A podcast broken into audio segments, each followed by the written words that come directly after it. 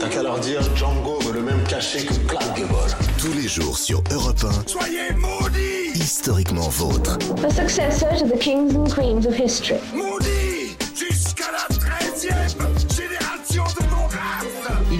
que le roi, votre frère, n'est pas très bien membré. Stéphane Bern. Bonjour à toutes et à tous. Clémentine, Jean-Luc David, Bonjour. à vous. Bonjour, Stéphane. Et celle qui est aussi avec nous aujourd'hui, notre historienne des mœurs. Bonjour Virginie Giraud. Bonjour Stéphane, bonjour à tous. Je suis ravi de vous retrouver comme chaque après-midi sur Europe 1 pour vous raconter l'histoire sans se la raconter en compagnie de trois personnages qui n'auraient jamais pu se croiser parce qu'ils ne vivaient pas à la même époque mais qui ont cependant un point commun. Aujourd'hui, Laisse pas traîner ton fils, laisse pas traîner ton fils, veux pas qu'il glisse.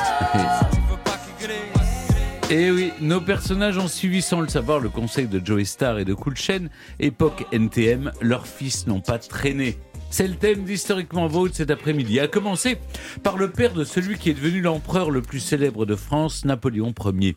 Je vous raconte Charles Bonaparte, l'homme qui a donné à son fils toutes les cartes.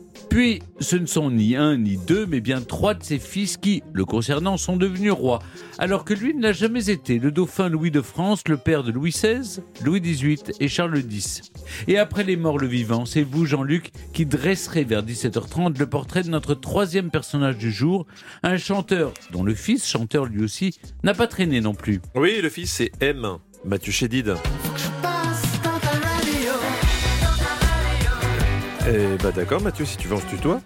Tu passes quand tu vas à Europe 1. Et aujourd'hui c'est de toi, mais surtout de ton père dont je vais parler. Louis Chédid, ou l'histoire de deux chanteurs, père et fils, au talent équivalent.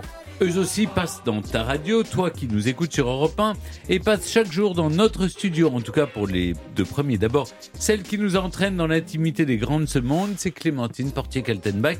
De qui nous parlez-vous? Ben, je vous parler de, de, de fils, en fait, à commencer par euh, John Fitzgerald Kennedy. C'est pas forcément facile d'être un fils d'eux.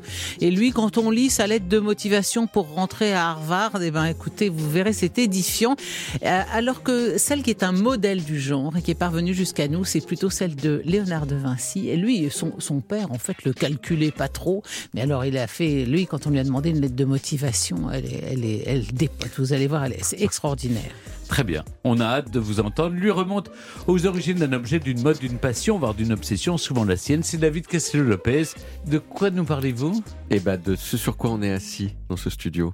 Des, des chaises Des fesses. Les, les- oui, c'est vrai. Mais les chaises, un type particulier de chaise, qui est Euh, la chaise de bureau. la chaise de bureau. chaise de bureau, la chaise spécialement conçue pour euh, travailler Oh. dessus pendant de Vous la longues trouvez heures. confortable, vous? Ah moi, c'est pas mal. Hein. Je sais- Ah non, mais vraiment, non. Moi, je préfère les, les, les fauteuils euh, Ah, Louis XVI, vous Ah, non, les fauteuils Stana, vous. C'est Oui. très relax.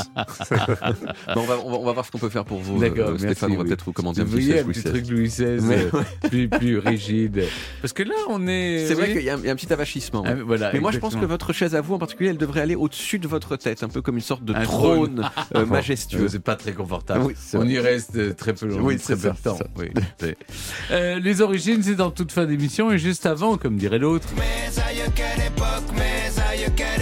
ça y est, quelle époque ça s'est passé dans le passé Aujourd'hui, on remonte en 1942. On parle société avec vous, Virginie Giraud, et d'une invention qu'on utilise tous aujourd'hui. Et oui, je vais vous parler de la grand-mère du Wi-Fi qui a été inventée par une femme qui était extrêmement intelligente, mais aussi très belle, comme quoi on peut tout avoir dans la vie. Mais aïeux, quelle époque Ce sera tout à l'heure vers 17h40 sur Europe 1. Et puis, il me tarde, il y aura aussi un quiz. Oui, vous tarde surtout qu'on en termine, Stéphane. Le quiz, c'est plein de questions sur l'histoire que je pose à vous, Stéphane, mais aussi à Clémentine. Généralement, il faut bien le dire, il y a de l'entraide entre ces deux-là, qui souvent se complètent dans l'ignorance. Bon, je vous en prie, Jean-Luc, restez courtois ou, ou je vous fais donner la bastonnade. Voilà, par, par nos gens. Mais pour l'heure, je vous raconte notre premier personnage du jour. Europe 1, Historiquement vôtre. le récit. Stéphane Bern. Son nom est l'un des plus illustres de l'histoire de France, mais ce n'est pas lui qui l'a rendu célèbre. La gloire de sa famille est née des exploits de son fils cadet, un certain Napoléon. Je vous raconte maintenant sur Europe 1 le destin d'un père de huit enfants aux vies hors du commun, dont un plus ambitieux que les autres, Charles Bonaparte. Nous sommes le 15e jour du mois d'août 1769 dans la cité corse d'Ajaccio. La jeune Laetitia Bonaparte s'apprête à accoucher. C'est dans cette ville portuaire de la côte ouest de l'île qu'elle et Charles Bonaparte sont nés eux aussi. Et c'est sous le même soleil d'Ajaccio qu'ils se sont mariés cinq ans plus tôt, alors que Laetitia, qui s'appelle encore Ramolino, avait seulement 14 ans et son fiancé 18. Depuis, le couple a eu trois enfants, dont seul un fils a survécu, le petit Joseph, déjà âgé d'un an et demi. Pour attendre la naissance de leur cadet, Charles Bonaparte a passé les dernières semaines auprès de sa femme. Il n'a pas suivi le général Pascal Paoli dans son exil à Londres. Le même Pascal Paoli, le général de la nation corse, auprès duquel Charles Bonaparte, encore étudiant en droit à Corté, a combattu avec ferveur les troupes de Louis XV l'année précédente, après que la République de Gênes eut cédé la suzeraineté de l'île méditerranéenne au royaume de France. Pascal Paoli, qui subit la défaite de son camp quelques mois plus tôt, le 9 mai 1769 à Ponte Novo. Une date célèbre dans l'histoire de la Corse, à partir de laquelle l'île de Beauté est peu à peu intégrée au royaume de France. Et c'en est maintenant fini de la résistance. Ralliés aux Français depuis la défaite des Paolistes, les membres de la famille Bonaparte sont désormais les sujets de Louis XV, à présent proclamé roi de France, de Navarre et des Corses. Et même s'il apprendra bien vite le corse et l'italien, le garçon que Laetitia Bonaparte met au monde dans la nuit du 15 au 16 août 1769 n'est que le premier de sa fratrie à naître sous le drapeau français. Déjà le nourrisson a la tête bien faite. De jolis traits, un regard éveillé, on lui prête les yeux gris de son père et les cheveux châtains de sa mère. Il portera le prénom de son grand-oncle, Napoléone, mort quelques mois auparavant. Dès sa petite enfance, Napoléon, de son nom francisé, montre un caractère bien trempé. Il témoigne notamment d'un ascendant certain sur son aîné, atténué cependant par la tendresse sincère qu'il éprouvera tout au long de sa vie pour ses sept frères et sœurs. Le clan Bonaparte, cela fait sa force, est un clan soudé. Le papa, Charles Bonaparte, y veille. S'il ne permet pas à son épouse et ses enfants de vivre dans une grande richesse, il les préserve en tout cas très largement du besoin grâce à son statut de riche propriétaire urbain et rural. Dans les quelques mois qui ont suivi la naissance de Napoléon, Charles Bonaparte a été nommé assesseur de la juridiction royale d'Ajaccio, a soutenu sa thèse de droit à Pise, en Italie, puis a prêté son serment d'avocat le 11 décembre 1769, à 23 ans seulement. Moins de trois ans plus tard, le 10 mai 1771, Charles Bonaparte obtient une charge d'assesseur plus élevée qu'il occupera jusqu'à sa mort. Cette année 1771, qui est aussi celle du baptême de Napoléon à la cathédrale d'Ajaccio, est en tout point une année bénie pour le clan Bonaparte. En plus de l'échelon gravi par Charles au tribunal, le statut nobiliaire de la famille, attesté par sa parenté avec la branche noble des Bonaparte de Florence en Italie, est alors officiellement reconnu. La même année, encore et toujours, Charles Bonaparte fait également son entrée en politique. Élu député de la noblesse d'Ajaccio aux États de Corse, il côtoie de près les représentants du royaume, à commencer par le comte de Marbeuf, gouverneur de Corse envoyé par Louis XV. Charles Bonaparte ouvre ainsi à sa famille les portes de la gloire. Et tant pis si le chemin jusqu'à elle doit se faire par la France. Désormais entièrement dévoué à son rôle de chef de famille, Charles Bonaparte tient particulièrement à assumer une bonne éducation à ses enfants. Au siècle des Lumières, le savoir devient un tremplin social presque plus noble encore que la naissance. C'est pourquoi, dès leurs sept ans, avec son oncle Lucien Bonaparte, Don Luciano, Charles se charge personnellement de l'instruction de ses fils. Et si les diableries de son cadet lui causent d'abord de l'inquiétude, ses doutes quant à son avenir sont finalement vite dissipés par l'aisance dont Napoléon fait bientôt preuve en mathématiques. L'enfant se montre si doué pour le calcul que son père l'isole souvent dans une cabane sur la terrasse de leur maison de la rue Malherbe, à Ajaccio, afin que le petit roi des chiffres puisse travailler au calme. Si à 8 ans, Napoléon Bonaparte a une préférence pour les mathématiques, il développe en grandissant un intérêt accru pour la lecture, influencé sans doute par la fantastique bibliothèque personnelle de son père, l'une des plus remarquables de Corse, dit-on, riche de plus de mille volumes.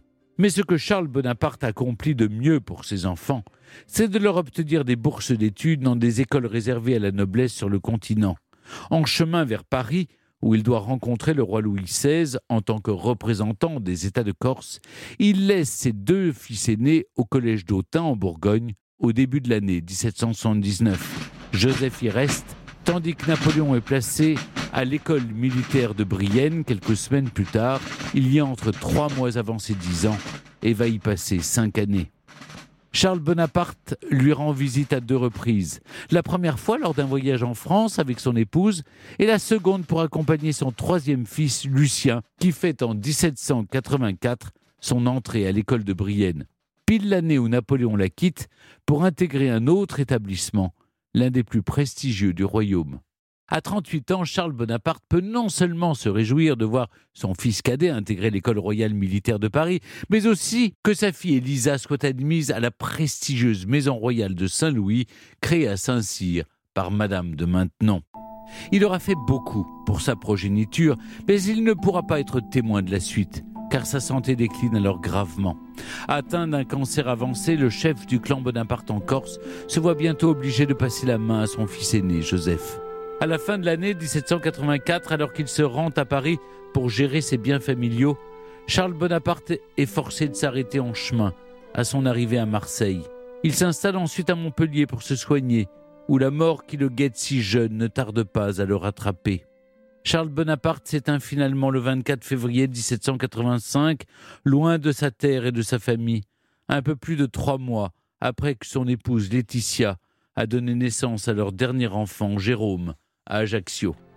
Venue avec encore quatre enfants à charge, Laetitia Bonaparte doit désormais compter sur son fils aîné Joseph, mais surtout sur Napoléon, qui ne tarde pas à signer ses premiers exploits militaires. En 1793, dans le chaos semé par la Révolution, Louis XVI est guillotiné. Laetitia Bonaparte est obligée de fuir la Corse en pleine guerre civile. Tandis que Napoléon repousse les Anglais à Toulon, c'est le début de sa prodigieuse ascension. Deux ans après, et dix ans après le décès de son père, le Corse de 26 ans est nommé général en chef de l'armée de l'intérieur. Après ses succès militaires viennent les coups de maître politiques et les coups d'État. Charles Bonaparte n'en attendait sûrement pas tant de son fils. Aurait-il pu penser qu'il deviendrait premier consul en 1799, puis le premier empereur des Français en 1804 Napoléon Ier, à qui son père avait transmis le sens de la famille, fit de sa mère et de ses sœurs des reines et des altesses impériales, et de ses frères des princes et des rois. Presque tous lui survivront. Napoléon Ier meurt en 1821 sur l'île de Sainte-Hélène, mais la saga Bonaparte ne s'arrête évidemment pas là. Après un fils empereur, pourquoi pas un petit-fils? Une chose est sûre, les descendants de Charles Bonaparte n'ont pas eu de destins ordinaires. Europe 1, historiquement vôtre. Pour continuer à parler de Charles Bonaparte sur Europe 1 avec Clémentine Portier-Kaltenbach, nous avons le plaisir d'accueillir un historien corse qui lui consacre une biographie. Bonjour, Michel Verger-Franceschi. Bonjour. Vous venez en effet de publier une biographie de Charles Bonaparte aux éditions Passé Composé, dans laquelle vous souhaitez réhabiliter le père de Napoléon Ier, qui en Corse a été considéré un peu comme un traître. Pourquoi donc? En Corse, dans ces années 1768-69, on a en gros deux rivalités. On a les deux plus grandes puissances d'Europe, deux puissances maritimes, la France et l'Angleterre. Et une partie des Corses choisit la France, c'est le cas de Charles Bonaparte, et les paolistes, dans le camp d'en face, choisissent l'Angleterre parce qu'ils avaient choisi auparavant l'Écosse catholique. Et là, ils ont fait une erreur majeure, puisque l'Angleterre est protestante, et donc les femmes corses réagiront contre ce choix huguenot, ce choix hérétique, et par conséquent, Charles Bonaparte a fait le bon choix. L'exergue de votre livre est la suivante. Si mon père avait vécu, il eût probablement arrêté ma carrière. Ce sont les mots mêmes de Napoléon. Et il se, il se désolidarisait des, des, choix de son père. Qu'est-ce qu'il incarnait pour lui, au fait, euh, ce père? Son père aurait sûrement été, il le dit d'ailleurs, euh, député à l'Assemblée euh, constituante. Il aurait sûrement été dans le camp de Mirabeau, bon, qui est en partie corse du, du Cap Corse. Et donc, il aurait été monarchien. Et Charles Bonaparte aurait sûrement été, étant très imbu de noblesse, tout en étant un homme de progrès, quelqu'un qui aurait barré la carrière de ses fils. Vous expliquez que Napoléon se présentait comme un self-made man issu d'une famille modeste. Or, c'est pas tout à fait le cas. Dans quel environnement le clan Bonaparte évoluait-il du vivant de son père? Les, les Bonaparte étaient l'une des principales familles d'Ajaccio euh, Ajaccio, c'est un port, il n'y a jamais eu un pêcheur, il n'y a jamais eu un marin chez, chez les Bonaparte. C'est vraiment les gens du centre-ville, la cita, et non pas du faubourg, le bourg. Petite cité de 4000 habitants, 4500 habitants, on n'imagine plus ça du tout aujourd'hui, et ils tiennent le pouvoir politique, ils sont dans l'oligarchie du port, ils sont anzianes, comme on le dit en Corse, c'est-à-dire le petit groupe de gens qui gouvernent la ville. Michel Verger-Franceschi, vous décrivez Charles Bonaparte comme un homme moderne, notamment par certaines causes qu'il a défendues en tant qu'avocat. Pourriez-vous nous donner quelques exemples? Euh, Charles Bonaparte est un tout jeune avocat, euh, docteur en droit de l'université de Pise à 23 ans, et j'ai été ravi de voir que l'une de ses euh, premières euh, interventions au tribunal d'Ajaccio, c'est d'inciter une jeune fille de 16 ans euh, qui a été violée à porter plainte. C'est vraiment d'une modernité absolument extraordinaire dans une île qui est réputée euh, machiste. Eh bien, je trouve que c'est un très beau geste et on a ce style de geste tout au long de sa courte vie. Mais est-ce qu'on peut dire qu'il était moderne également dans l'éducation qu'il a donnée à ses enfants et, et quelle était son ambition pour eux? C'est un père qui est très proche de ses enfants. Il va les accompagner lui-même jusqu'à Autun, euh, jusqu'à Brienne. Il achète les vêtements, euh, de- des trousseaux euh, de ses deux fils pour l'école militaire, par exemple, ou pour le collège d'Autun. Il est très proche de ses enfants. Euh, Quand on voit le petit Napoléon euh, lui remettre ses notes, par exemple, à Ajaccio lorsqu'il a 8 ou 9 ans, il est très fier, le petit Napoléon, d'amener de bonnes notes. Et puis, euh, il donne son carnet scolaire, son père approuve, et il le pose après sur une chaise en paille. Et le petit Napoléon, tout content, de 6 ou 7 ans, s'assoit sur ses bons résultats. Hum. Quelle, valeur souhaitait-il transmettre à sa progéniture? Vous parlez dans votre livre de, notamment de dépassement de soi, du goût de l'effort, dont ensuite Napoléon s'est targué, évidemment. le, travail a été, je crois, la valeur essentielle dans, dans la famille. C'était déjà voulu par le grand-oncle, qui sera d'ailleurs le tuteur, après la mort de Charles, du futur euh, Napoléon. C'était aussi le tuteur de Charles, il a été le tuteur des deux générations. Et donc Charles a une bibliothèque magnifique, la plus importante bibliothèque de la Corse après euh, les bibliothèques des couvents, donc plus de 1000 volumes, et il aura appris vraiment cette nécessité de l'effort. Et euh, Charles Bonaparte a été un remembreur de terre et il joue dans la campagne euh, d'Ajaccio le rôle que jouera son fils au niveau de l'Europe. C'est assez amusant de voir les échanges de terres, les échanges de propriétés, l'extension, et c'est le symbole de la méritocratie qui a la primauté par rapport à la naissance qui jusqu'alors permettait les grandes carrières, du moins on le dit, même s'il y avait une vraie euh, promotion sociale qui existait sous l'Ancien Régime et que l'on aime bien nier aujourd'hui. Pensez-vous que Charles Bonaparte ait eu une relation particulière avec Napoléon, qui avait à peu près 16 ans quand son père est mort? Est-ce qu'il y a une relation précise? Est-ce qu'il avait, selon vous, euh, compris que celui-là était quand même différent des autres et irait sans doute plus loin? Oui, je, je pense qu'il y avait une préférence quelque part euh, à l'égard de Napoléon parce que Joseph était un personnage un peu effacé. Euh, Joseph n'avait qu'un an, un an et demi. Il était né en 68 à Corté. Ajaccio euh, a accueilli la, naissance donc, de Napoléon en 69. Mais tout de suite, c'est Napoléon qui s'impose. À l'école à Ajaccio, Napoléon veut incarner Rome. Et donc, son frère aîné Joseph doit incarner Carthage, parce que Carthage, évidemment, c'est la puissance vaincue et qui, bon, que l'on doit dé- détruire. Et donc, euh, Charles avait découvert ce, ce rôle prépondérant euh, dans la famille euh, de Napoléon, qui sera après lui le chef de la famille. Mais quelle est finalement la place du père dans la légende construite par l'empereur autour de sa personne? Il l'a effacé ou au contraire il l'a glorifié? Comment il l'a traité? En 1789, euh, Napoléon a 20 ans et euh, son père est mort depuis 4 ans. Le héros, c'est Pascal Paoli. Et par conséquent, si on mm, accepte de faire cet anachronisme, euh, Napoléon, il aurait aimé être le fils du résistant, euh, comme en 1945, et non pas le fils du collabo. Et il considère que son père euh, a quelque part trahi la cause corse au profit de la cause euh, française, il l'écrit, et donc il est paoliste en 1789, et il effacera donc le souvenir du père. Euh, il restera très très proche toujours de Madame Mère, de Laetitia, mais le père, qui est inhumé à Montpellier, euh, Montpellier voudrait faire une cérémonie en hommage à, à ce père, et Napoléon euh, répond euh, au maire de Montpellier, pourquoi pas faire une cérémonie pour mon grand-père et mon arrière-grand-père aussi Et donc il a gommé l'image du père. Napoléon efface la figure de son père, mais dans la réalité, on peut et on doit considérer qu'il lui doit beaucoup.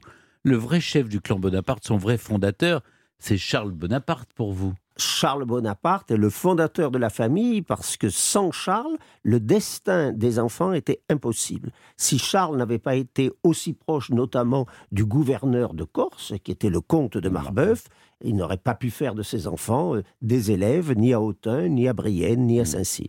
Ben, merci beaucoup, Michel Verger-Franceschi. Je rappelle que votre livre Charles Bonaparte, père de Napoléon Ier, est disponible aux éditions Passé Composé. Merci beaucoup. C'est moi qui vous remercie.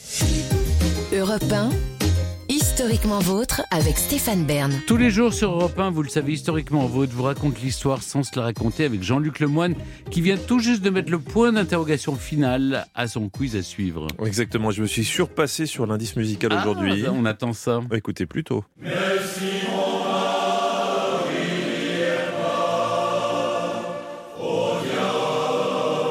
Ah, c'est pas simple, hein Au diable, mon ami. Écoutez bien la suite.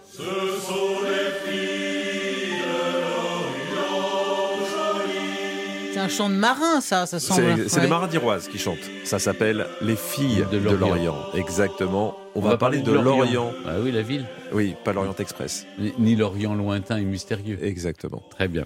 Eh bien, avant cet affrontement, je vais lui laisser la parole. Clémentine Portier-Keltenbach nous raconte des histoires dont elle seule a le secret.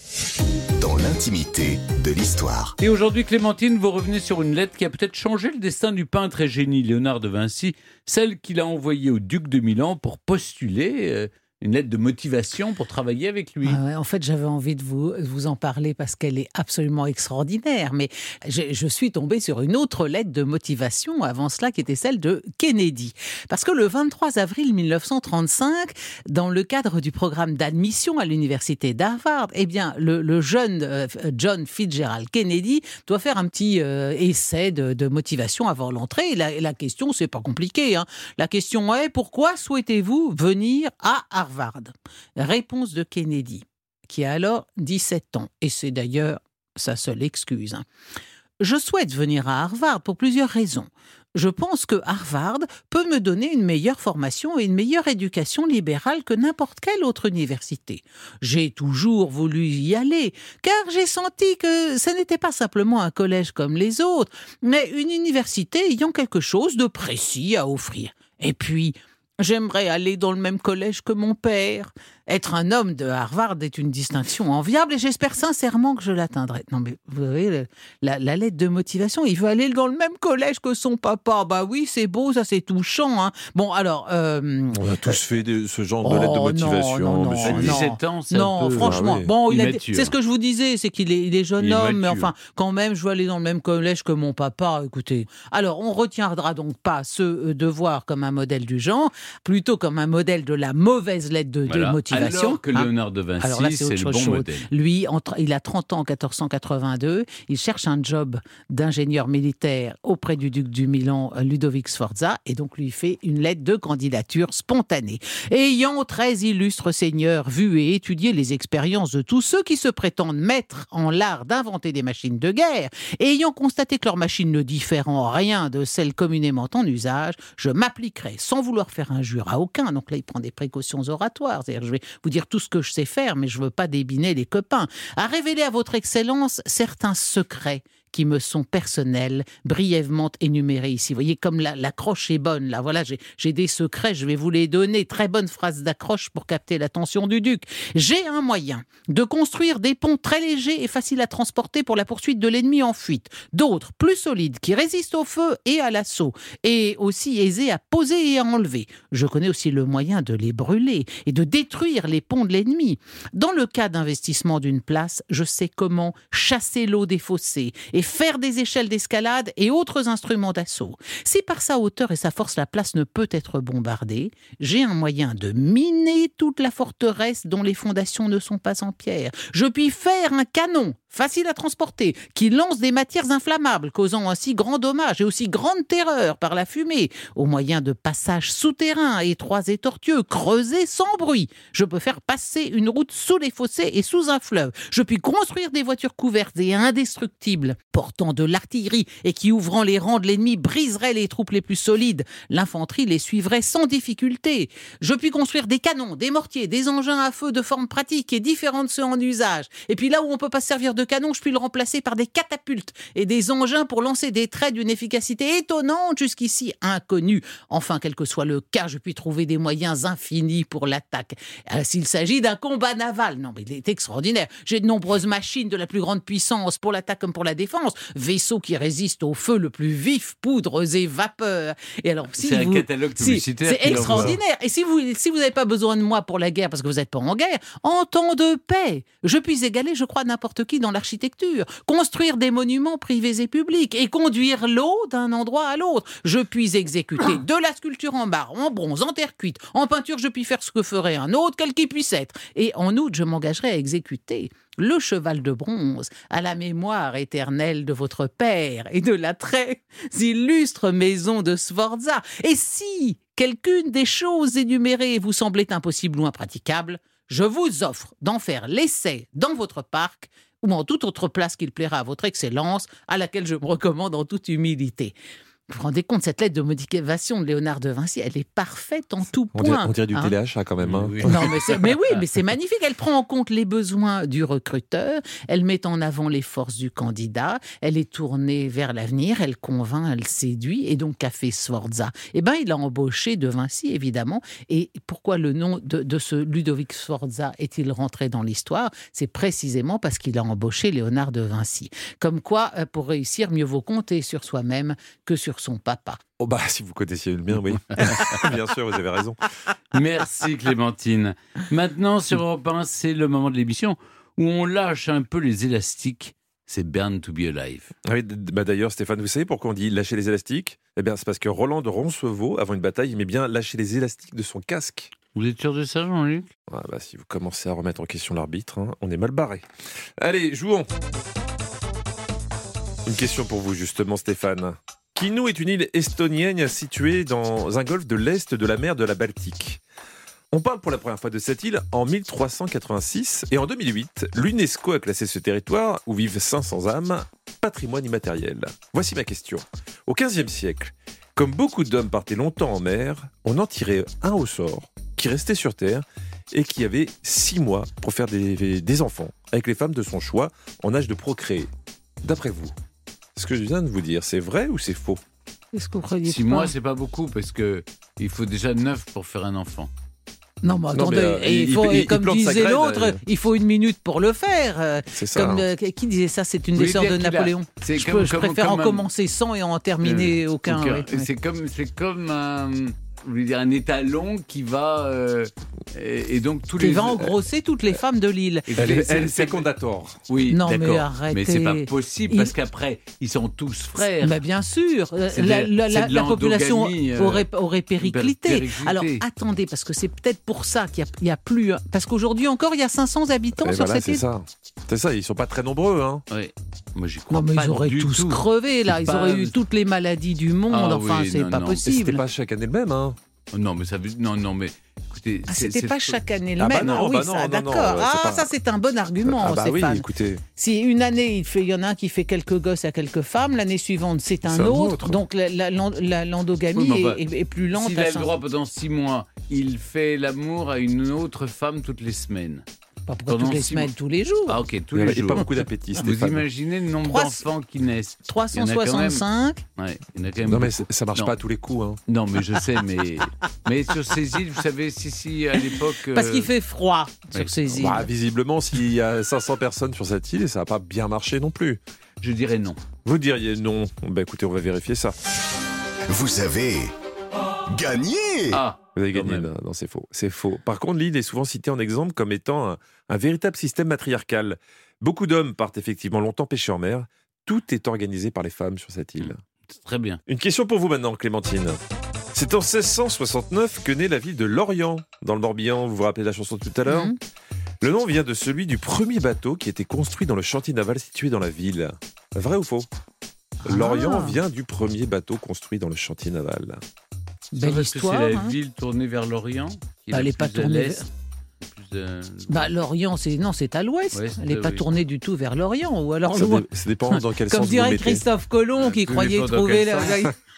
Tout dépend dans quel Ouais. sens on se tourne. Si vous êtes à Lorient Ben, moi, j'aime bien cette idée de, de, de donner. euh, à partir du nom d'un navire. ouais.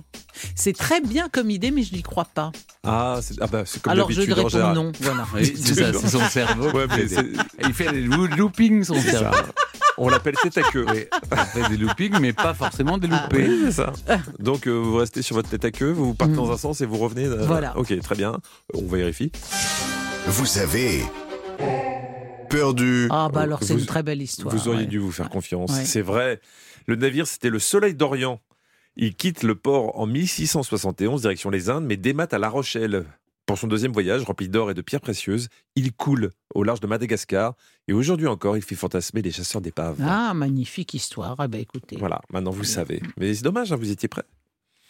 Pour vous, Stéphane, tout près de la frontière entre les États-Unis et le Canada, de 1844 à 1871, les USA construisent le fort Montgomery, dans un moment d'extrême tension euh, historique avec le Canada britannique. Des murs de 15 mètres de haut, 125 canons sur trois niveaux. On va surnommer ce fort le fort Lagaffe. Parce que un peu plus tard, on va se rendre compte qu'il a été construit en territoire canadien. Vrai ou faux? C'est pas mal hein, comme histoire. Ah bah oui, hein, écoutez. La gaffe, on l'appelait la gaffe. Le fort Lagaffe. Parce que dans ce moment de tension, ils l'ont construit sans s'en rendre compte en territoire canadien. Qui l'appelait comme ça Ce sont les, les Québécois du coup. Parce que la gaffe, ça n'a de sens qu'en français. Ah bah oui, mais c'est peut-être une traduction. Comment dit-on une gaffe on... Bah, euh, c'est pas les gaffeurs, c'est les blinders, non? Presque. Fort blinders. Vous avez dit que c'était construit tout près de la frontière. Oui, tout à fait. Mais de quel côté? Vous voulez que je donne la réponse aussi? Ça, ça- Est-ce que ça serait plus À confortable? quelle distance exactement? Oui. À quelle distance? C'est important. Mais, mais je, vous en ai déjà. Vous en savez trop déjà. Débrouillez-vous avec ça. C'est séduisant comme histoire, Mais oui. Oui, oui, mais oui, oui, oui. est-ce que cette histoire est vraie? À votre avis. Moi, j'ai- j'ai ma petite idée. Écoutez, non, non, n'essayez pas de m'attendrir. Je ne vous dirai rien. Allez-y, Bon, Stéphane. De toute façon, moi j'ai perdu sur la première. Là, oui, vous êtes en tête. Donc, oui, euh, en tête. prenez des risques, Allez, soyez joyeux. C'est vrai. Vous avez encore gagné. C'est vrai, c'est le fort Blunder qui veut dire gaffe. Et à cause du. eh, je pourrais avoir un demi-point. J'étais pas loin d'ailleurs. Je dis blinder, c'est blunder. Oui, c'est ça. Et si, si vous pouvez juste rajouter euh, un, demi-point pour bébé, euh, quelque chose comme ça, parce que. Et je vous chanterai une petite vous en êtes à chanson. Ah ouais, vous faites- Oh non, Bah ouais, parce que j'aime bien faire la question la- finale, alors que là vous avez déjà deux, je suis fichu. Oui. Bah tant pis. Alors, à cause d'une erreur de 2 km, le fort a été finalement. Deux kilomètres 2 km Il a été finalement abandonné, faisant le bonheur des habitants des environs, qui ont récupéré le matériel nécessaire pour consolider leur maison. Je vais être magnanime aujourd'hui. Je vous fais une question à deux points.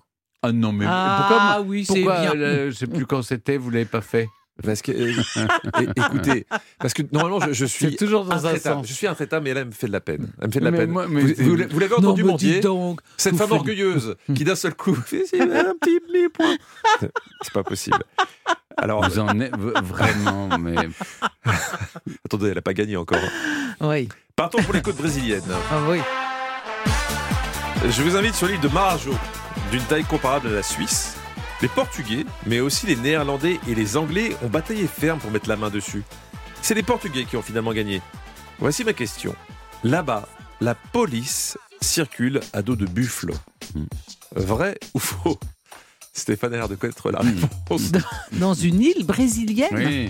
Oui, l'île de Marajo. Est-ce qu'il circule à dos de buffle Vous imaginez les poursuites Il n'y a pas de voleur, c'est c'est une île Oh. paradisiaque. Qu'est-ce que c'est que cette histoire J'ai surtout que Ça euh, ayant points, été ça au Brésil, j'ai pas vu de buffle du tout. Non, Alors, Non, pas mais sur veut dire- de île, sur cette île. C'est une île sur cette île, ce sont les Portugais ou les ou les, les Hollandais auraient auraient. C'est les euh, Portugais qui ont gagné, ça je vous le dis. Oui, ça Mais oui, à, à oui d'accord. l'origine, c'est des buffles Néerlandais, voilà. Oui. Alors vous m'auriez dit des vaches, des Holstein, là, qui auraient été importées par les Ah, ça, c'est Hollandais, danois, hein, allemand pour avoir du, pour avoir du, Du lait. du lait au Brésil. Une Ils auraient- pisseuse, Ils, auraient pu avoir a- deux vaches, et un partout, taureau, une vache sur leur bateau. Il y a peut-être des pièges.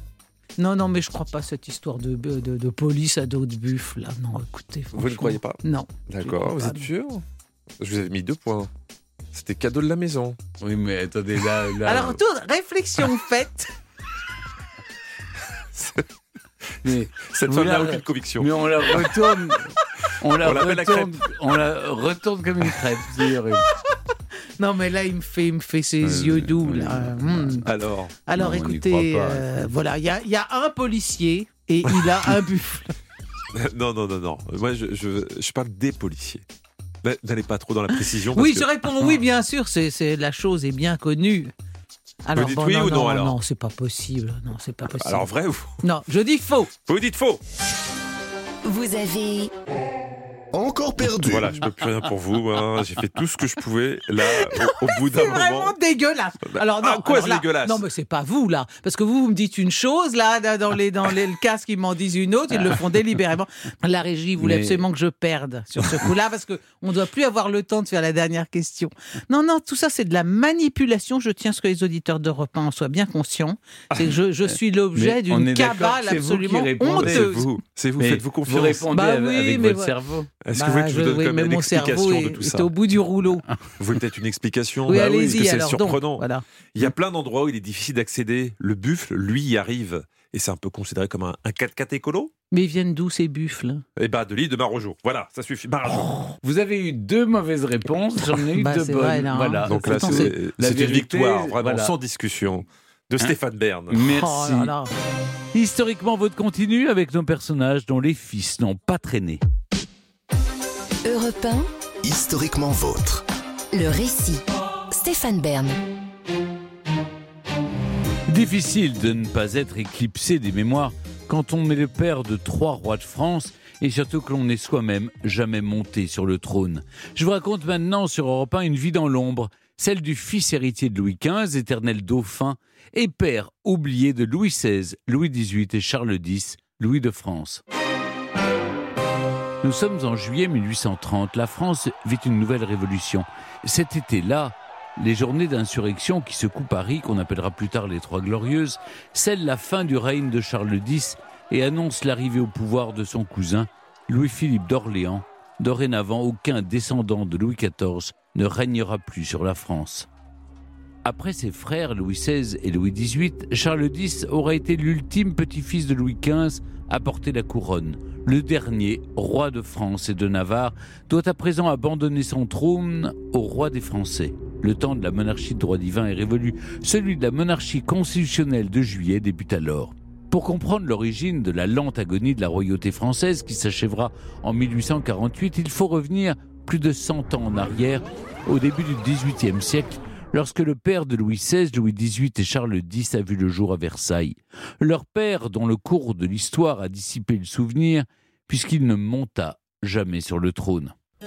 Le dimanche 4 septembre 1729, après avoir eu trois filles, la reine Marie Ledzinska donne enfin à Louis XV un héritier. Le dauphin se nomme Louis Ferdinand et jusqu'au début de l'année 1730, tout le royaume célèbre sa venue au monde.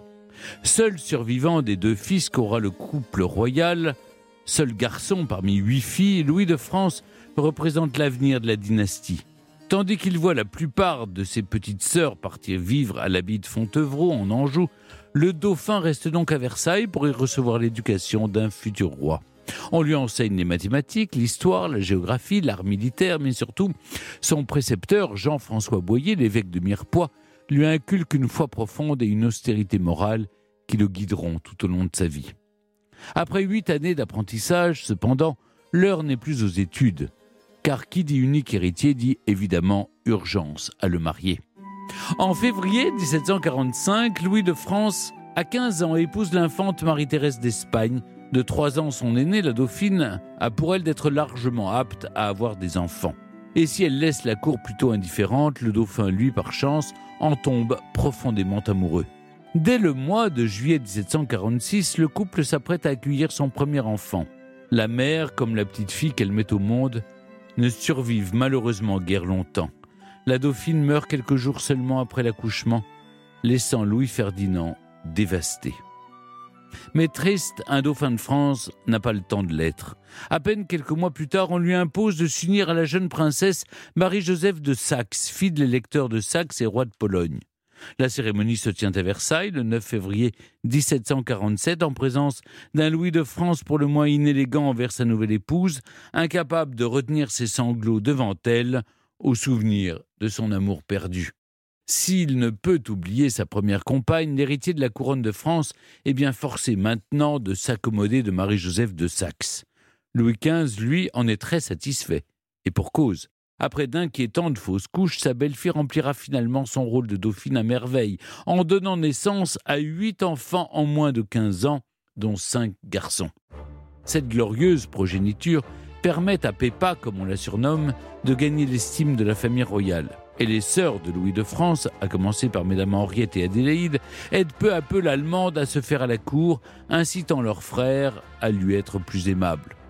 Le couple devient alors progressivement plus soudé, en s'impliquant notamment d'un même élan pieux dans l'éducation de leurs enfants. Louis de France et Marie-Joseph de Saxe partagent en effet les mêmes idées dévotes à un brin dépassé au cœur du siècle des Lumières. Ils se doivent d'être unis aussi, il faut le dire, devant l'épreuve de la perte de leur fils cadet qui ne survit pas plus de six mois, puis de leur première fille Marie Zéphirine qui meurt à seulement cinq ans en 1755. Mais la pire tragédie que les dauphins de France aient à affronter survient six ans plus tard, quand leur fils aîné Louis-Joseph, leur petit préféré, le brillant duc de Bourgogne, appelé à régner après eux, succombe d'une tuberculose à neuf ans seulement. Qui reste-t-il alors pour succéder plus tard à Louis de France? Le pauvre Louis-Auguste, duc de Berry, le gros Berry, comme on le surnomme cruellement à la cour, vilain petit canard de la famille, l'enfant le moins aimé de ses parents, jugé terne et ennuyeux. Sans surprise, ce que son père laisse au futur Louis XVI est donc un bien malheureux héritage. Louis de France transmet à son fils ses complexes, son angoisse à l'idée de régner, et un ferme attachement à la monarchie absolue de droit divin que ne parviennent pas à modérer les esprits de son temps. Louis XV lui-même, pourtant, s'intéresse au courant philosophique auquel croit également sa favorite, Madame de Pompadour. Cela n'est pas la seule différence qui oppose Louis de France à son père. Contrairement au roi, le dauphin a toujours préféré les études à la chasse ou à l'exercice physique.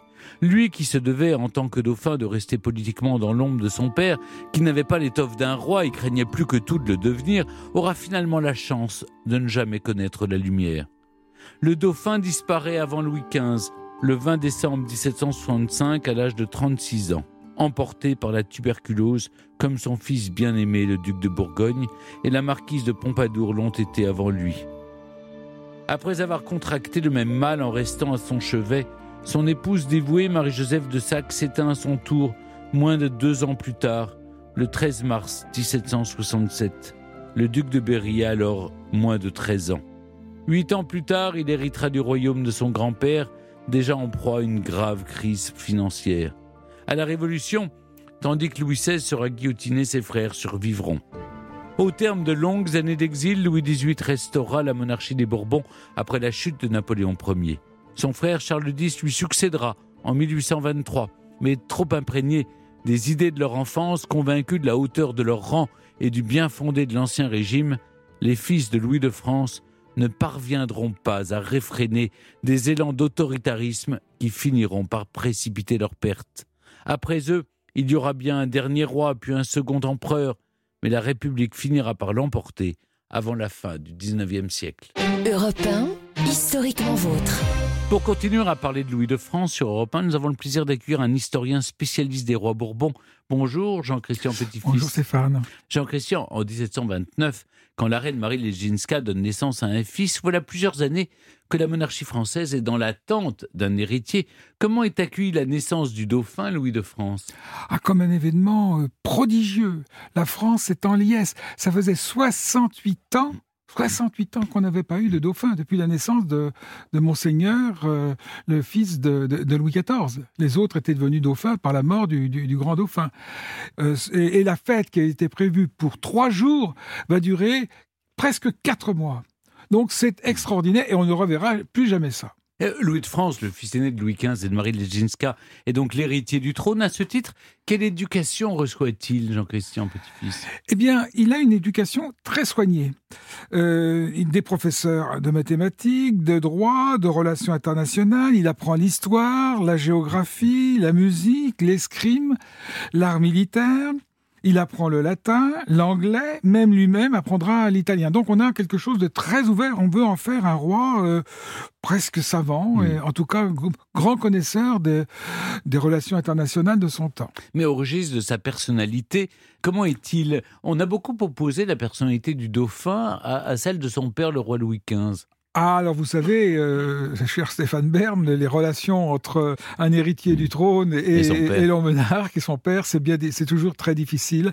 Euh, il faut dire que euh, c'est un Bourbon tout à fait atypique parce que d'Henri IV, Louis XIII, Louis XIV, Louis XV ont tous été de grands chasseurs, par exemple. Lui n'aime pas la chasse.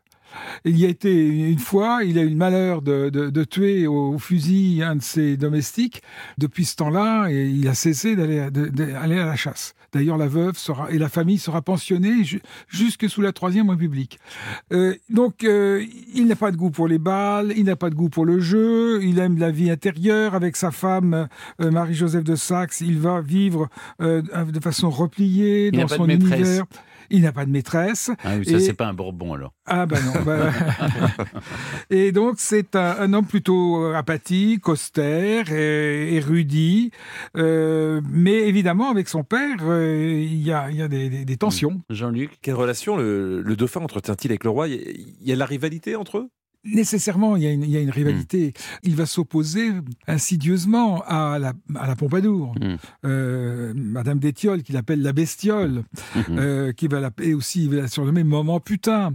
Euh, donc euh, les, les relations sont, sont, sont vra- vraiment froides. Et Louis XV est obligé de chapitrer ses, ses filles, son fils. Le problème, c'est qu'il est condamné à végéter dans l'ombre, comme tout prétendant au, au trône, et va devenir la figure principale d'un groupe d'opposants dévots qui s'opposent à la politique de Choiseul en particulier, euh, favorable euh, Au rapprochement avec au- l'Autriche. Voilà, hostile aux jésuites, alors que euh, lui lui-même soutient les, les jésuites. Il reste quand même qu'il est au centre d'un d'un clan philosophique hostile justement aux, aux Lumières, hostile aux, aux philosophes euh, patentés. Là, on voit euh, Fréron de l'année Lumière, euh, le journal de Trévoux, qui est un journal qui défend la famille, la tradition, etc. Il est donc dans une opposition euh, qui n'est pas très violente, mais euh, qui évidemment est assez désirable pour le roi. Euh, Louis de France a eu huit enfants, dont trois deviendront rois de France. Il semble qu'ils soient beaucoup investis dans leur éducation. Alors, de quelle manière? Puis alors, euh, pas de chance, le plus brillant euh, meurt euh, avant de monter sur le trône, et on a le sentiment, comme je l'ai raconté, que c'est le moins brillant qui deviendra le roi Louis XVI. Mais Oui, c'est un peu ça. c'est un peu ça, peu non Mais quelle éducation il leur a Alors, il est très attaché à l'éducation de ses, ses enfants. Il, il le dira Je vis pour mes enfants. Il l'écrira Je vis pour mes enfants. Donc, c'est essentiel pour lui. Il va s'appuyer beaucoup sur un, un vieux militaire qui est le duc de Lavaux-Guyon, euh, lequel d'ailleurs n'est pas une grande lumière et plutôt euh, un personnage très ambitieux. Il y a des plans d'éducation qui sont faits avec Monseigneur de Nicolaï. On veut vraiment rendre ces rois euh, des rois très chrétiens, très pieux, pacifiques. Euh, Il a, un idéal d'une monarchie euh, traditionnelle. Donc il veut vraiment euh, s'investir, les comme s'il avait peut-être le, pressentiment qu'il ne, régnerait pas. Euh, mais il ne sait pas, mais contrairement à lui, trois de ses fils seront rois. Louis XVI, Louis XVIII, Charles X. Il avait senti les, les personnalités des uns et des autres. Ah oui, oui, oui, tout à fait. Il a même fait faire une analyse psychologique euh, de ses enfants, et en particulier de, de Berry, donc le futur Mm. Louis XVI. Le gros Berry, Le comme Berry, le gros Berry. Alors, il dit, il fait des progrès en latin, en histoire, il écrit tout ça. Euh, il retient bien la chronologie, il a une grande mémoire, tout ça est vrai. Mais Provence est encore supérieur euh, par sa facilité. Donc, Provence, c'est le, le, le- le- le futur euh, Louis XVIII. Louis XVIII, fin, intelligent, astucieux, méfiant, euh, et, et évidemment plus, euh, euh, plus plus agréable que Berry, qui est plutôt euh, silencieux euh, et, et difficile à pénétrer. C'est difficile de faire de la politique fiction, mais euh, Louis de France est mort à l'âge de 36 ans avant d'avoir pu monter sur le trône de France. À votre avis, quelle forme aurait pu prendre son règne? Il aurait, Ça aurait été un, euh, un règne très conservateur, en tout cas. Oui, alors il a été frappé quand même par la, euh, décadence euh, de la monarchie française sous Louis XV, les luttes politiques du Parlement contre le roi. En privé, il blâmait l'indolence et la conduite morale de, son père. Et puis il a mis par écrit euh, des, conceptions qui sont pas révolutionnaires, bien sûr. Il veut une monarchie chrétienne, patriarcale, bienveillante, et euh, une monarchie, comme je le disais, absolue par son origine naturelle. Donc c'est euh, Dieu, il vient, la monarchie vient de Dieu. Le grand problème, c'est sans doute que le roi, peut-être, ce nouveau roi, s'il avait régné, aurait euh, pacifié un peu les esprits pendant un certain temps, mais le, grand problème de la monarchie absolue, c'était l'absence de représentation de la nation. Et tôt ou tard, euh, ce problème euh, Hmm. se serait posé. de façon plus prégnante. Merci beaucoup, Jean-Christian Petit-Fils. Vos biographies de Louis XV et de Louis XVI, père et fils de Louis de France, sont disponibles dans la collection Tempus d'édition Perrin. Et puis, j'en profite aussi que vous avez publié chez Talandier euh, Le Saint-Suaire de Turin, qui est votre dernier Dernier, livre. voilà. Enfin, Merci. C'est pas le dernier, évidemment, mais le dernier en date. Merci beaucoup. Europe 1, historiquement vôtre. Stéphane Bern. Aujourd'hui, dans Historiquement Vôtre, sur Europe 1, avec Jean-Luc Lemoyne, David Castel-Lopez et Virginie Giraud, on réunit des personnages dont les fils n'ont pas traîné.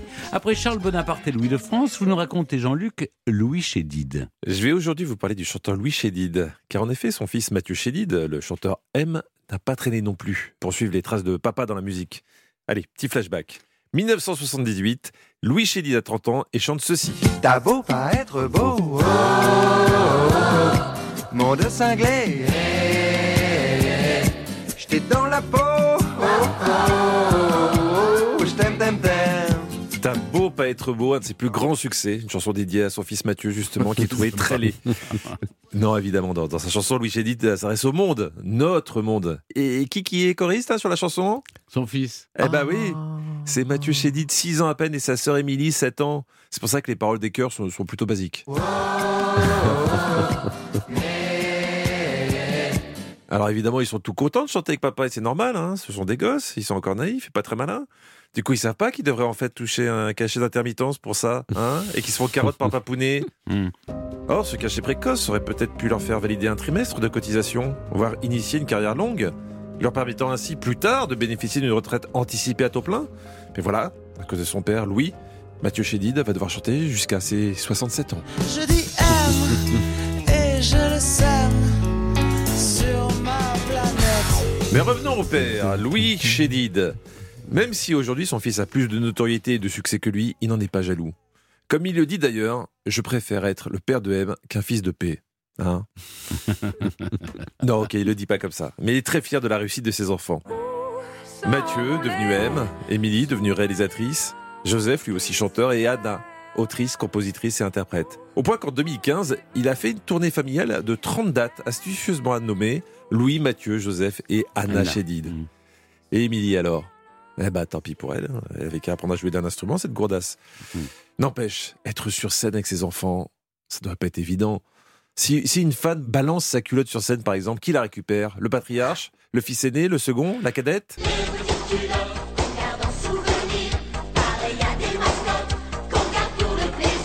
Moi, par exemple, hein, je pense que vous l'avez vécu puisque vous êtes sur scène tous les deux. Quand je joue mon spectacle solo, j'ai- pas ce dilemme. hein. on ne balance jamais rien. Par une fois, une dame âgée qui m'a envoyé une gaine. Ah ouais? Ouais. Non, c'est faux, Stéphane. Sinon, elle aurait pu m'assommer.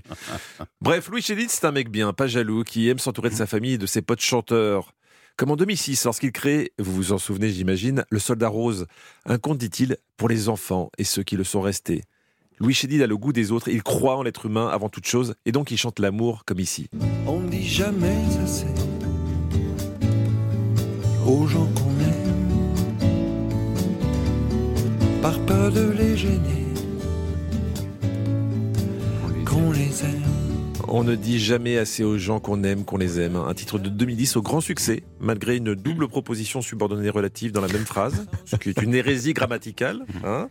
la mère de Louis Chédid, la célèbre écrivaine et poétesse André Chédid, prix Goncourt, donc a priori à cheval sur la grammaire, décède d'ailleurs quelques mois plus tard.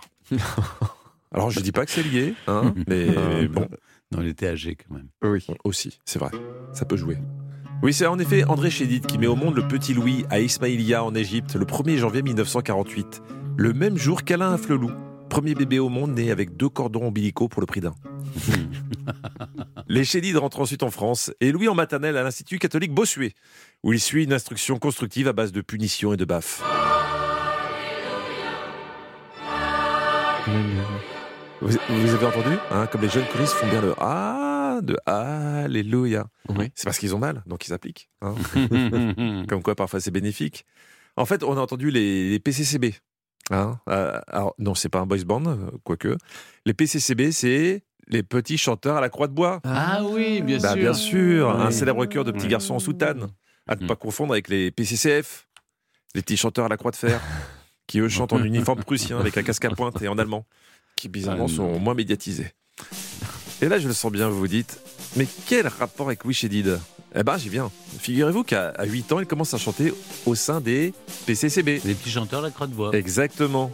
Adulte, il, va pas connaître le succès tout de suite, Louis Chédid. faut dire que son premier album, en 73, s'appelle Balbutiement. Ce qui n'est pas super vendeur.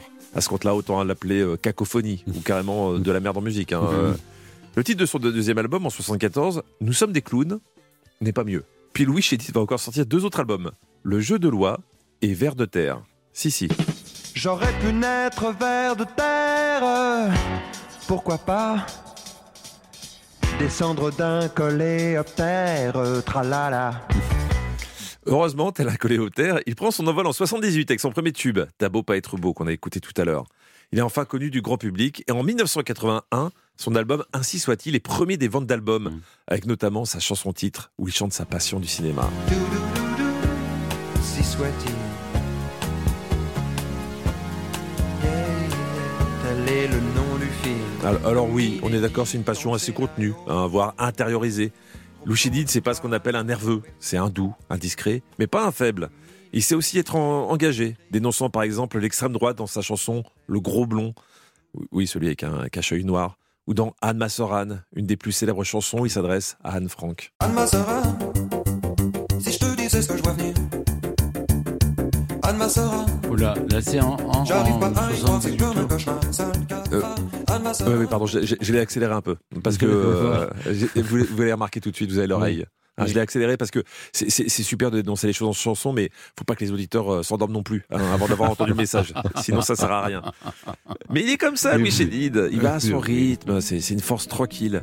À l'inverse de son fils M qui n'a pas traîné, lui, il a pris son temps pour nous écrire de belles chansons qui parlent de sujets profonds de manière douce, légère et élégante. Et c'est pour ça qu'on l'aime.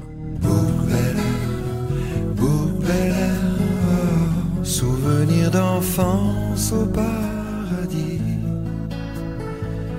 Bonheur, insouciance et fantaisie. J'adore Louis Chédid. Vous aussi, David? Moi, j'aime beaucoup Louis Chédid. C'est vrai que j'ai plus écouté son fils quand même, parce que je suis, j'avais euh, 18, Vous êtes 19 plus ans. dans cette génération, Dans bien cette sûr. génération-là, mais, euh, Mais on peut aimer les deux. Oui, on peut aimer le les deux, père, le fils, ouais. euh, la fille aussi. Oui.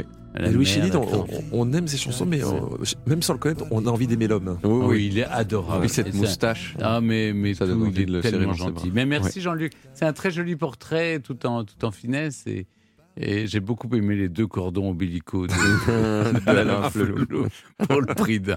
Europe 1, Historiquement vôtre. Il est l'heure de dire au revoir à nos personnages dont les fils n'ont pas traîné pour retrouver deux chroniqueurs qui ne traînent pas non plus. David Cassé-Lopez, vous nous racontez les origines d'une chaise. Tout Mais à pas- fait. Pas n'importe laquelle. Non. La chaise sur laquelle nous sommes assis dans ce studio, la chaise de bureau. Voilà. Mais avant ça, comme chaque jour, mes aïeux, quelle époque Aujourd'hui, on parle société avec vous, Virginie Giraud. Et on remonte en 1942 quand l'actrice d'Hollywood, Eddie Lamar, invente le Wi-Fi. Est-ce que vous avez déjà entendu parler de l'effet Mathilda, les garçons? Euh, non, moi je connais une chanson un petit peu dégueulasse des musclés sur Non, Mathilde non, non, Aimé. non. J'ai en entendu parlera. parler de ça, mais je n'en ai plus aucun souvenir. Eh bien, l'effet Matilda, c'est une théorie des années 1980 de l'historienne américaine Margaret Rossiter, qui dit que les femmes sont dépossédées de leurs découvertes scientifiques au profit des hommes. Aujourd'hui, cette théorie est à mon sens tout à fait discutable, mais elle est bien connue chez les féministes.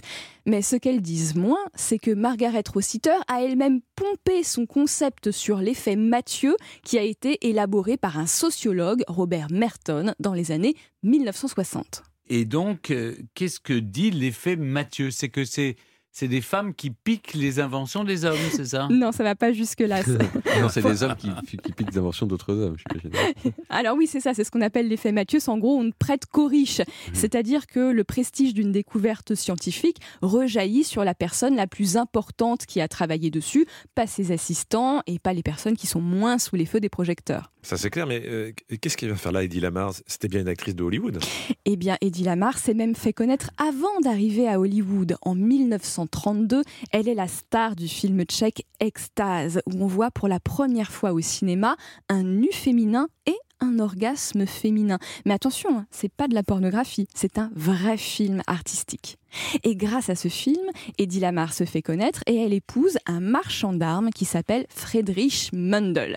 Et vous imaginez bien qu'un marchand d'armes dans les années 30, il a une liste de clients avec des gens, euh, comment dire, euh, par exemple au hasard, hein, Hitler, euh, Mussolini, Des gens de type nazi. Donc, voilà un peu, oui, fasciste, euh, des, des gens sympas, quoi.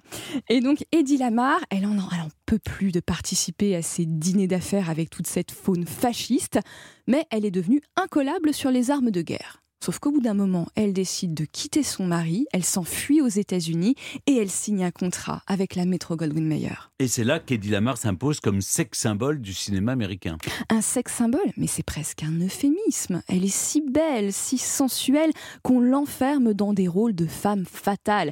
Mais Eddie est bien plus qu'un physique, c'est aussi un cerveau. Le 7 décembre 1941, les Japonais attaquent Pearl Harbor et les Américains entrent dans la Seconde Guerre mondiale. Peu après la bataille, la bataille de l'Atlantique fait rage et les Alliés et les forces de l'Axe jouent à toucher couler avec leurs porte-avions et leurs sous-marins.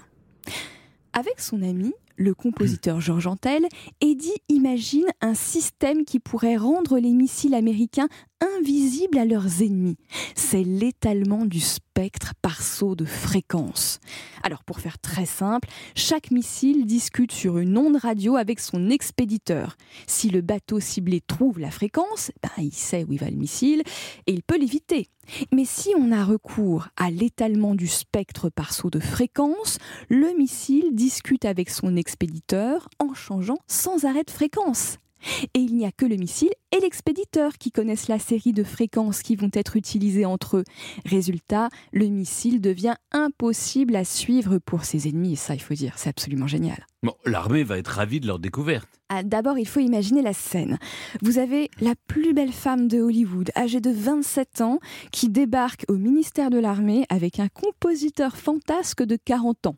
Et là, ils expliquent à des généraux que la bataille de l'Atlantique peut être gagnée grâce à leur invention et qu'il y aura 48 fréquences possibles pour les missiles, exactement comme le nombre de touches sur un piano.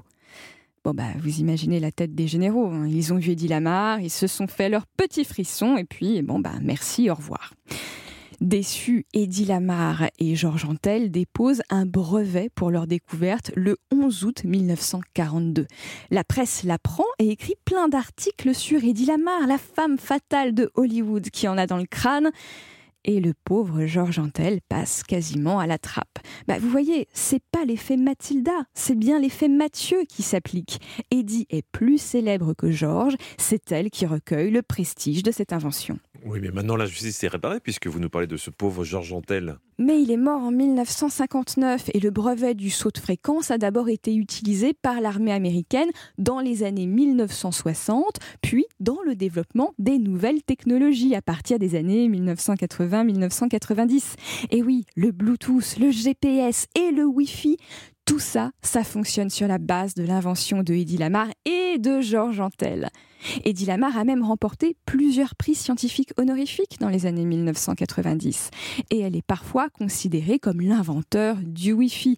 Bon, vous l'aurez compris, c'est pas tout à fait exact. Elle est plutôt la grand-mère de cette technologie. Et Georges Antel en était le grand-père? Ah, mes aïeux, quelle époque. Virginie, vous nous racontez la folle existence d'Eddie Lamar dans votre podcast Au cœur de l'histoire.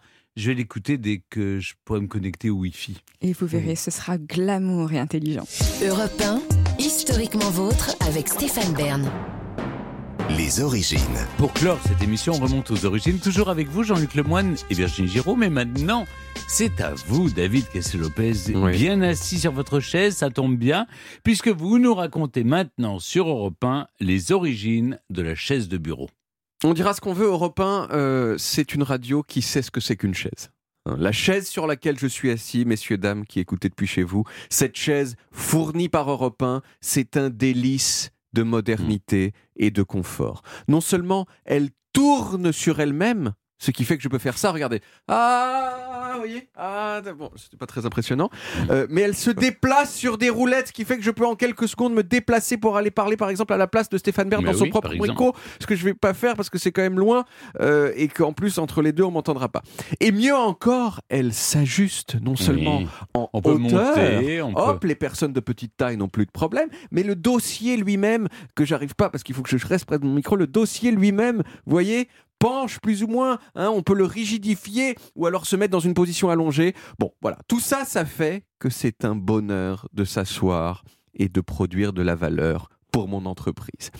Mais alors, d'où vient cette idée de faire des sièges spéciaux pour le bureau?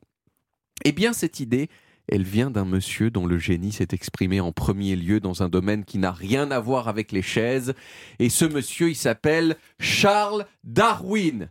Eh oui, non. comme si ça suffisait pas d'avoir révolutionné les sciences Non. naturelles, eh bien c'est aussi Darwin qui a inventé la chaise de bureau. Si ça, c'est pas un fun fact de niveau international, Parce que je c'est sais lui pas ce qui a qu'il vous vu faut. notre silhouette qui, euh, qui s'est Alors intéressé non, à c'est l- plus prosaïque que ça et moins scientifique. Il voulait simplement lui passer euh, facilement d'un spécimen à un autre euh, dans son laboratoire sans se faire, euh, hein, euh, sans s'embêter à déplacer sa chaise. Et donc à un moment dans les années 1840, la date exacte est un petit peu floue, il a enlevé les pieds de son fauteuil et il les a remplacés par des pieds de lit attachés à des roulettes. Et là, paf, que je t'étudie une grenouille à un bout de mon labo, paf, je la compare à une tortue qui est à l'autre bout, et la vie est belle. Son fauteuil existe toujours, on peut le voir, donc on est vraiment, euh, c'est la première siège de bureau à tester, c'est lui.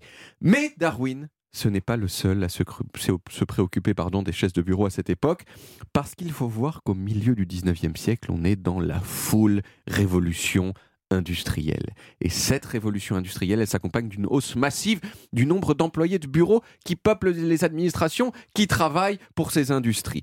Lors de la première exposition universelle à Londres, en 1851, était présentée la première chaise de bureau pivotante de l'histoire, qui en plus des roulettes de Darwin donc, ajoutait un mécanisme qui lui permettait de tourner sur elle-même, comme je l'ai fait au début de cette chronique de façon euh, ridicule. Mais vous savez quoi?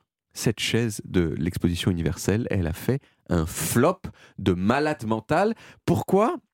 Eh bien parce qu'on était dans l'Angleterre victorienne, c'est-à-dire une des périodes les plus coincées du huc de l'histoire de l'humanité, et donc les gens ont considéré que cette chaise était trop confortable. Et le confort, comme le plaisir en général pour l'Angleterre vic- victorienne, c'était haram. Un siège confortable, c'est une incitation à l'avachissement Oui, qui lui-même ramollit l'esprit, ce qui entraîne la paresse, puis le licenciement, la drogue, la prostitution, les maladies vénériennes, etc. Voilà. Voyons, on commence avec une chaise Ça entraîne la licence plus que le licenciement. Exactement. qui elle-même entraîne le licenciement. Bon, c'est aussi à cette époque-là qu'on a développé les chaises mécaniques spécialisées pour les barbiers, les dentistes, etc. Mais pendant longtemps, ces innovations, elles n'ont pas atteint massivement les bureaux. Ça n'a commencé à changer qu'au moment où le taylorisme s'est développé au début du XXe siècle. Taylor, hein, il a inventé le taylorisme, et l'une des caractéristiques majeures de ce taylorisme, c'est la hiérarchie stricte au sein de l'entreprise. Et c'est cette hiérarchie qui a poussé les employés, en particulier les cadres, à vouloir des chaises qui reflétaient leur rang, un peu comme les trônes des rois. Plus t'es cool, plus ta chaise, elle est classe. Donc on a commencé à voir apparaître des chaises spécifiquement faites pour les bureaux, mais euh, des chaises euh, dont euh, la fonction était plutôt de montrer au bureau le signe extérieur de la puissance. Mais on n'était pas encore dans l'âge de ce qu'on appelle l'ergonomie, c'est-à-dire la science qui consiste à adapter les objets au corps et à l'esprit de ceux qui les utilisent. Cette science, elle n'a vraiment pris son essor qu'après la, la Seconde Guerre mondiale et elle s'est imposée que plus tard encore, dans le dernier tiers du XXe siècle. C'est cette ergonomie qui petit à petit a imposé l'idée que les chaises de bureau, plutôt que de refléter la hiérarchie des employés, elles devaient s'adapter à la morphologie des individus. Et donc, à partir des années 70-80, les open space se sont remplis peu à peu de chaises de bureau ergonomiques. Pourquoi spécifiquement à ce moment-là? Eh bien parce qu'aux États-Unis, normalement, il y a eu euh, de plus en plus de procès faits par des employés à leurs employeurs pour des problèmes de santé liés à l'inconfort dans leurs conditions de travail. Et donc, c'était devenu un peu une nécessité pour ne pas perdre trop d'argent en procès de mettre des bonnes chaises pour les employés. Mais, mais l'avenir de la chaise de bureau, vous le connaissez peut-être, c'est l'absence de chaise de bureau. Bah oui, c'est le télétravail. Non, c'est travailler debout. Travailler debout. Mais il y, a- il y a de plus en plus de gens qui disent qu'au moins une- un- pendant une- un certain nombre d'heures dans la journée, il faut travailler debout. Il y a des bureaux debout maintenant que vous pouvez faire euh, Ah, mais c'est monter. parce que parce qu'on devient obèse. Voilà, et qu'on est assis pendant Euh, trop d'heures. Oui, puis aussi peut-être parce que parce que c'est désagréable de travailler debout. Euh, donc peut-être que c'est un point commun entre le l'Angleterre victorienne et le monde actuel. Donc il faut pas de confort pour travailler mieux. Enfin, à ce qui paraît, c'est bon pour la santé de travailler debout, et par ailleurs, c'est désagréable. Et je pense que les Victoriens auraient bien aimé, aimé bien le côté que ce soit Et désagréable. ça fait des économies pour l'entreprise aussi. Exactement. Ouais. Moins, moins, moins d'espace. Merci David. On retrouve les origines en podcast sur toutes les applis audio et en vidéo sur YouTube Dailymotion et sur le site europe1.fr. Vous pouvez également retrouver toutes nos émissions. Voilà, historiquement vôtre, c'est terminé pour aujourd'hui, mais on revient demain dès 16h avec toute l'équipe et surtout avec trois nouveaux personnages qui ont commencé au cabaret. Bienvenue, welcome au.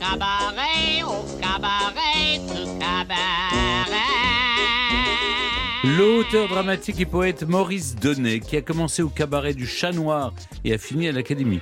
Puis la danseuse et chanteuse de cabaret Rita Hayworth, devenue comédienne de légende avec la sensuelle Gilda, qui évoluait dans un cabaret elle aussi. Et vous, Jean-Luc, vous nous raconterez la plus célèbre des meneuses de revue qui a passé une grande partie de sa vie au cabaret. Oui, celui du Crazy Horse, créé par quelqu'un qu'elle connaissait bien. Je vous raconte la Crazy Love Amour. Ah oui, Love Amour. Love Amour, j'ai bien connu. Oh. oui. C'est vrai Elle avait des, c'était Ouais. comme Lolo Ferrari. Des puis les- tétés. Voilà. Je vais tout vous raconter demain. Ah, bah, j'ai hâte, vraiment. À demain, les amis. Retrouvez Historiquement Vôtre tous les jours de 16h à 18h sur Europe 1 et en podcast sur europe1.fr.